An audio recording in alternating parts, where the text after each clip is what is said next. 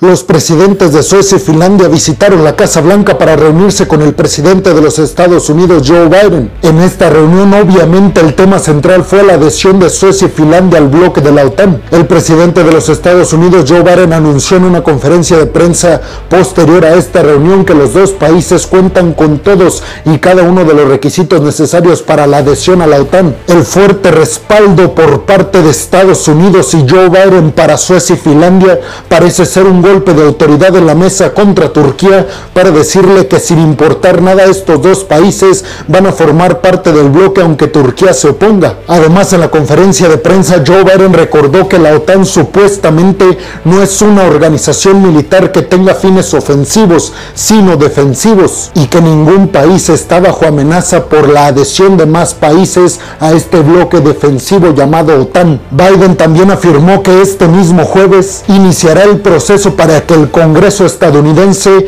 dé el visto bueno y autorice rápidamente las solicitudes de Suecia y Finlandia para entrar a la OTAN. El visto bueno del Congreso estadounidense es un requisito para cualquier miembro que quiera formar parte de la OTAN. Respecto a la negativa de Turquía que ha dicho que es prácticamente imposible que la convenzan para que estos dos países entren al bloque, ambos mandatarios, el presidente de Finlandia y la primera ministra de Suecia, anunciaron que van a darle lo que pida a Turquía para que los deje entrar al bloque de la OTAN. Obviamente declaraciones que van en el sentido de entregarle a los supuestos terroristas que están combatiendo en Medio Oriente Turquía, que son los ciudadanos kurdos. Pero ustedes qué opinan? ¿Creen que este fuerte mensaje de apoyo de Estados Unidos a Suecia y Finlandia sea suficiente para que Turquía dé luz verde a la entrada de Suecia y Finlandia a la OTAN? Déjame tu opinión en la zona de los comentarios. Bienvenidos a un nuevo video de geopolítica en el cual, como ustedes ya saben, les voy a platicar lo más importante que ha acontecido a niveles diplomáticos y geopolíticos alrededor del mundo. Y vámonos rápidamente con la segunda noticia del día de hoy es que México es el anfitrión de los ensayos militares a gran escala por parte de Estados Unidos quien lidera el Comando Sur en América. Esto por supuesto con el controversial visto bueno de Andrés Manuel López Obrador, el presidente de México. Con estos ejercicios del ejército estadounidense en suelo mexicano se manda un contundente y fuerte mensaje a todo el exterior, específicamente a Rusia y a China, de la cooperación a niveles militares entre Estados Unidos y México, 341 tropas estadounidenses y un número considerable de buques están ya en territorio mexicano para estos ejercicios a gran escala. La Secretaría de Marina de México está participando con 128 efectivos. México es parte del Comando Sur de Estados Unidos, junto a países como Guyana, Jamaica, Colombia, Canadá, República Dominicana, entre otros. Es por esta razón que China y Rusia tienen por completa cerrada la puerta para entrar a América,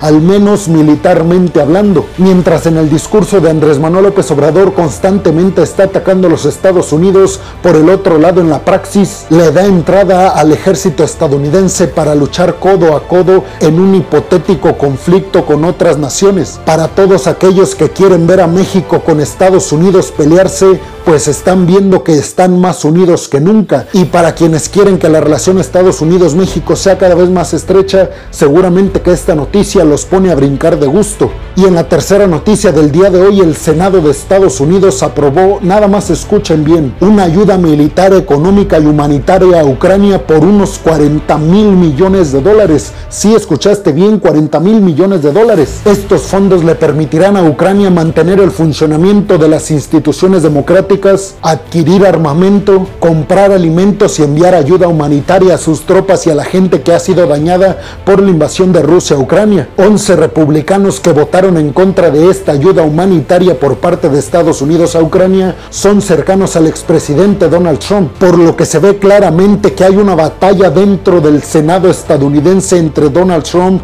y Joe Biden. En este sentido de Donald Trump empantanando el camino de Joe Biden para las elecciones del 2024 donde Donald Trump parece que lleva toda la ventaja para convertirse en el nuevo presidente de los Estados Unidos. Y vámonos rápidamente con la cuarta noticia del día de hoy y es que altos mandatarios militares de Estados Unidos y Rusia mantuvieron un diálogo importantísimo en una llamada telefónica que realizaron para ver el tema específicamente de la guerra en Ucrania. Es el único diálogo que han tenido Estados Unidos y Rusia después de la invasión de Rusia a Ucrania y no se ha filtrado hasta el momento prácticamente nada de lo que se dijo en esta reunión, pero el medio Reuters está afirmando que se trataron sobre todo temas de la utilización de armas nucleares químicas y biológicas por parte de Rusia en Ucrania, rublo en el cual Rusia se sigue comprometiendo a no utilizarlas. Estados Unidos anunció que esta llamada no solucionó prácticamente nada, pero que es bueno mantener un diálogo diplomático, sobre todo si se trata de las dos potencias nucleares y militares más importantes